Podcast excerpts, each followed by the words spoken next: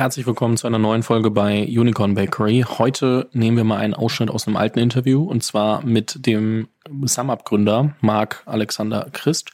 Und wir hören uns nochmal an, was Marc dazu gesagt hat, wie sie Wachstum und Growth bei SumUp gedacht haben, wie sie mit Investoren umgehen, wie sie Exit-Szenarien planen, weil ich glaube, dass das, was Marc vor ja, fünf, sechs Monaten gesagt hat, heute relevanter ist denn je. Und deswegen bedienen wir uns an einem alten Content Piece, sage ich jetzt mal. Viel Spaß mit der Folge und Marc, erzähl doch mal. Ich glaube, momentan ist erstmal eine sehr gesunde, ähm, glaube ich, eine gesunde Entwicklung, weil ich glaube, wenn du nochmal rauszoomt, wie viele Firmen in Deutschland oder auf der Welt jedes Jahr finanziert werden, ist ja eine sehr schöne Zahl, weil ich glaube, Entrepreneurship ist einfach eine gute Sache und bringt die Gesellschaft nach vorne und schafft Wert. Aber so viele Firmen, wie finanziert werden, wenn wir wissen, dass auch nur 20 Prozent oder 10 Prozent irgendwie ans Ziel kommen, müssten ja die anderen 70 Prozent auch wieder zumachen. Das ist aber nicht passiert in den letzten Jahren, weil so viel Liquidität im Markt war. Das heißt, wir haben jetzt einmal eine Korrektur gehabt und du hast viel mehr Bewusstsein praktisch von allen äh, Startups, dass irgendwie finanzielle Ergebnisse, Unit Economics, vernünftiges Wirtschaften auch mehr Sinn macht. Und deswegen gibt es, glaube ich, jetzt auch mehr eine gewisse Abkühlung am War for Talent. Es werden vernünftigere Sachen finanziert und so weiter. Das heißt eigentlich insgesamt ist das jetzt zwar schon traurig, dass Geld nicht mehr umsonst ist. Es war vorher das Schlaraffenland, war auch ein schöner Moment. Aber ich glaube, gesünder ist es schon, wo wir jetzt sind. Ist äh, der Grund von Geld kommt nicht mehr aus der Steckdose, wie, wie Philipp Dames irgendwann mal gesagt hat, äh, bei mir im Podcast. Ist das auch so der Grund, warum ihr dieses Mal so nach fünf Jahren dann eine Equity-Runde statt einer FK-Runde gemacht habt? Ich glaube, wir sind da etwas spezieller. Ähm, wir haben praktisch, also wenn wir unsere Funding-Historie insgesamt uns angucken, haben wir 2012, 13 sehr gut geraced. Wir haben ja 10 und 12 Millionen in der Series AB. Und was dann passierte, ist, dass dann der Markt relativ äh, abkühlte, äh, weil, glaube ich, alle Investoren entweder in uns, unsere Wettbewerber investiert haben oder beschlossen haben, dass das nichts, nicht der richtige Markt für sie ist. Und dann ähm, gab es relativ wenig Kapital. Wir haben dann mit dem P11-Merger geschafft, praktisch Operating Expense Break-Even hinzubekommen, dadurch recht ähm, unabhängig zu sein und haben durch das vorher beschriebene Kohortenbehavior konnten wir das praktisch dann finanzieren, weil du praktisch gesagt hast, ich leihe mir Geld, investiere das in neuen Wachstum und dann sehe ich ziemlich genau, wie die Kohorte praktisch sich entwickelt und das gibt dem, dem Länder Sicherheit. Das heißt, wir haben über die letzten fünf Jahre eigentlich nur äh, Kredite aufgenommen und haben jetzt mit, den letzten, mit der letzten Runde über eine Milliarde ähm, Kreditvolumen. Der Grund, warum man jetzt mal eine Equity-Runde macht, ist erstmal, weil man es kann, um zu zeigen, dass äh, der, wir sind im schlimmsten Funding-Environment der letzten zehn Jahre und man kann trotzdem fundraisen, ist erstmal ein sehr starkes Zeichen an den Markt und gibt natürlich auch ähm, den bestehenden Investoren und Ländern ähm, praktisch ein gutes Gefühl, weil die dann sagen, guck mal hier, da gibt es einen wirklichen Wert, der meinem Milliarde Kredit gegenübersteht. Und da praktisch mal einen Preis zu setzen, das ist eine gute Sache. Und gerade wenn wir jetzt irgendwie in die Zukunft gucken, wir haben ja schon ein bisschen über M&A gesprochen, wenn die Märkte sich jetzt äh, praktisch einpendeln und ähm, die Realität, dass äh, Geld kommt nicht mehr aus der Steckdose, wie der Philipp sagt, überall ankommt, gibt es, glaube ich, ganz gute M&A-Opportunities. Und dann macht Sinn, auch noch mal ein bisschen extra ähm, Geld in der Tasche zu haben. Extra Geld oder halt äh, eine Bewertung, wo du dann auch gegebenenfalls äh, über ähm, äh, ja, Shares dann den Deal machen kannst und halt aber nicht wirklich groß verwässerst im Vergleich zu davor. Genau so ist es. Hat natürlich Vorteile, wenn man dann irgendwie in einem schlechten Marktumfeld auf einer 8 Milliarden Bewertung raisen kann. Ähm, ich würde behaupten, ähm, da gibt's auf gar, also nicht mal eine Handvoll Companies in, in Deutschland, die das jetzt gerade nach so einer langen Zeit und nach, also schon gar nicht mit der Vervielfachung, die ihr habt, zur letzten Bewertung äh, machen können. Äh, ich meine, Raisin auf hohen Bewertungen sehen wir ja, geht immer noch. Ähm, ich würde gerne mal bei manchen etwas mehr hinter die ähm, Deals gucken. Äh, ich würde jetzt ungern die Verträge wälzen, weil es mir vielleicht ein bisschen zu viel, zu viel Papierkram ist, aber so ein bisschen die Zahlen, Daten, Fakten, ähm, was man da heutzutage so reingeschrieben bekommt, was man noch verhandeln darf, was nicht. Ich meine, ähm, Philipp meinte auch ähm, sehr klar, so es werden äh, Liquidation Preferences deutlich krasser zurückkommen als, als zuletzt, ähm, gerade in den letzten zwei Jahren, wo die quasi nicht drinstehen hattest. Ähm, wie, wie war eure Verhandlung? Also im Sinne von, du, du wirst mir jetzt nicht die Terms verraten, da bin ich mir schon sicher, aber ähm, was sind so, was ist dir aufgefallen, was man, was man verhandeln kann und was vielleicht auch nicht mehr? Also wir sind in einer recht besonderen Situation, weil wir natürlich schon irgendwo bekannt sind im Markt. Das heißt, wir haben schon auch über die letzten fünf Jahre relativ viel Equity-Investoren Inbound-Traffic gehabt, mit denen wir gute Beziehungen aufgebaut haben, die wir dann aber immer vertröstet haben, weil ich mich immer gefragt habe, das kostet Debt, das möchtest du als Equity Return haben, warum sollte ich das tun? Ähm, und dadurch gibt's halt so einen gewissen Pent-up-Demand und da hat der Markt schon gewusst, dass jetzt ist, jetzt ist praktisch ein guter Moment, um bei SumUp überhaupt mal reinzukommen. Weil die letzten fünf Jahre habe ich zwar immer mal drüber geredet, aber passiert ist nichts wirklich. Ähm, und dadurch sind wir, glaube ich, von der Angebot- und Nachfrageseite in einer anderen Situation als viele andere sind, weil wir immer noch mehr Nachfrage hatten. Wobei die Nachfrage auch nicht mehr so groß war wie noch vor einem Jahr oder zwei ich kann mir schon vorstellen, dass du mit sehr vielen Growth-Investoren gesprochen hast. Ich meine, 350 Millionen äh, überweist jetzt halt auch kein, kein äh, Seed-Investor mehr. Dementsprechend sind ja dann aber gerade natürlich auch die Vehikel, die sich ja immer mehr zurückhalten aktuell auch und jetzt vielleicht nicht ganz so viel machen. Das heißt, klar, man kann so ein bisschen den Markt äh, ausspielen, aber man wird halt auch nicht alles los, nur weil man halt Sum-Up ist. Ja, richtig. Also, also es gibt schon, gibt schon manche Investoren, mit denen du eigentlich eine gute Beziehung hattest, die wirklich sehr gerne äh, mitspielen wollten, die dann einfach von dem Kreditkomitee gesagt bekommen haben, äh, we're closed for business, wird jetzt nicht passieren. Und Terms? Also was sind so Sachen, die nicht mehr verhandelbar sind? Die vorher Terms vielleicht ist einfach immer alles verhandelbar. Ist, also es ist immer eine, eine Funktion zwischen, wie viel Geld sammelst du ein, was die Bewertung, wie viel Sicherheiten, Kontrolle bekommen die Investoren. Das ist immer ein Trade-off. Mhm. Dann sagen die, umso höher die Bewertung, umso mehr äh, Downside Protection wollen sie haben. Wenn du nicht möchtest, dann geht halt die Bewertung ein bisschen runter. Gutes Thema, Bewertung. So, ähm, ich meine, oft spielt bei Bewertung auch irgendwie Ego eine Rolle. So, ich meine, wer jetzt irgendwie seit fünf Jahren äh, sich nicht drum gekümmert hat, irgendwie eine, eine Equity-Runde zu machen, nur für, für Ego, sondern gesagt hat, okay, der smartere Weg ist halt FK und wir können's, ist schon mal gut. Wer jetzt nicht irgendwie dauernd neue Zahlen irgendwie rausposaunt, der scheint jetzt nicht nur auf Ego Wert zu legen. Ähm, deswegen die Frage auch so, wo ist dann die Balance? Weil ich habe gehört, äh, in einem anderen Podcast hast du gesagt, okay, wir äh, wir packen das Geld so ein bisschen aufs Konto als unsere Downside Protection und wir zeigen halt mal dem Markt, dass wir es können. Aber ich meine, die Frage ist, wären die Bedingungen drastisch besser gewesen, wenn du zum Beispiel sieben Milliarden als Bewertung genommen hättest? Also was, was ist so, da, wie bist du selber daran gegangen zu sagen, okay, was bin ich bereit zu machen und was halt nicht? Das ist eher immer so ein Angebot- und Nachfrage-Ding. Du gehst praktisch einmal durch den Markt, kriegst irgendwelche Angebote für acht, welche für sieben, welche für neun. Und dann kriegst du, sagst du praktisch die Balance. Hier sind die Terms gut genug mit der Bewertung. Hier können wir eine viel bessere Bewertung bekommen, aber die Terms äh, haben gewisse Geschmäckle. Und ähm, hier sind die Terms super, aber die Bewertung ist bisschen niedrig so wiegt man das dann praktisch ab. Und letztendlich ist das, glaube ich, schon eher ein, kein total einfacher und straightforward Prozess. Da spielen immer Menschen mit. Und also vielleicht mag ich den Investor noch ein bisschen lieber als den. Der zahlt aber ein bisschen weniger. Dann äh, so kommt man dann zusammen praktisch. Nimmst du dann den, den du mehr magst oder den, der ein bisschen besser zahlt? Äh, das ist immer sehr unterhaltsam, weil ich habe das, also öfter, wenn ich irgendwie jüngere Startups mentore, die sagen dann, guck mal hier, ich habe den Investor zu X, den wirklich finde ich wirklich gut, mit dem haben wir wirklich viel, viel Zeit der ist total gut. Da hinten ist noch jemand, der zahlt 30 Prozent mehr, aber ich möchte schon lieber zu dem ersten. Und dann sage ich, hast du auch schon mal mit dem zweiten Zeit verbracht und den kennengelernt? Das ist die Antwort meist, nee, ich habe die ganze Zeit mit dem ersten Zeit verbracht. dann verbringen sie mal eine Woche mit dem zweiten und stellen fest, das sind ja auch ganz vernünftige Leute, die bringen ja auch noch irgendwie viel weiteres mit. Ähm, und eigentlich sind die noch besser als der erste. Und dann spielt so praktisch dieser menschliche Faktor schon immer eine gewisse Rolle. Also ist schon, ich glaube, das ist schon wichtig. So ein Investment ist praktisch wie wenn du heiratest. Das heißt, wenn du nicht irgendwie eine persönliche Chemie mit dem Gegenüber hast und irgendwie das Gefühl hast, dass du mit dem zehn Jahre gut zusammenarbeiten kannst, weil wieder erwarten läuft nicht immer alles so, wie es im Businessplan stand. Und dann stellst du fest, ähm, mit wem man wirklich zusammenarbeiten kann. Und dann das praktisch so eher so ein Eintrittskriterium, dass du mitspielen darfst.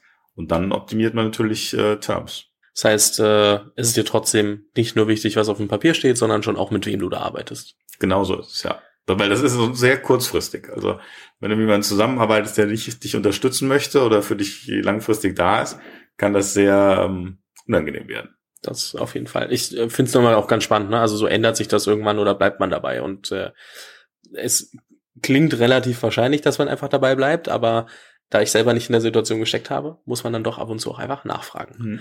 Ich kann, also was ich auch immer sehr empfehle, ist überhaupt mehrere Investoren an Bord zu nehmen, weil so verteilt sich das Ganze ein bisschen. Wir haben auch über unsere zehn Jahre gibt's, äh, haben wir natürlich sehr guten Support praktisch vom gesamten Feld bekommen. Aber es gab auch welche, die irgendwo 2014 das ganze Pack angeführt haben, gesagt haben, hier, Pay to Play, ihr müsst jetzt mit investieren, um die Firma zu unterstützen.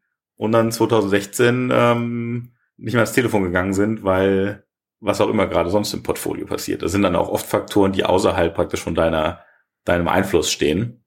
Das heißt, so ein schön diversifizierter Cap-Table ist immer viel wert. Ich glaube, da muss man unterscheiden zwischen diversifiziert und sehr, sehr, sehr fragmentiert. Also das heißt nicht, dass ihr jetzt irgendwie 50 Gesellschafter drin haben sollt wahrscheinlich. Also es wird irgendwie immer normaler, aber wenn man irgendwie 30 Angels nimmt, aber ich habe mir auch sagen lassen, dass das jetzt auch nicht so gern gesehen ist. Ähm, das heißt aber, und du musst da natürlich irgendwie wahrscheinlich auch schauen, es gibt ja genug VCs, die sagen, unter x Prozent äh, wollen wir gar nicht einsteigen, also die wir irgendwie selbst für uns haben. Gibt ja schon so ein paar Faktoren, die man muss wählen können, um das äh, spielen zu können. Das ist immer, aber Fundraising ist überhaupt ein, ein Numbers Game. Also wenn du nicht 100 Investoren angesprochen hast, hast du eh kein gutes äh, Bild auf den Markt. Und wahrscheinlich, wenn du das mal 100 Investoren angesprochen hast, werden da mehr als einer stehen.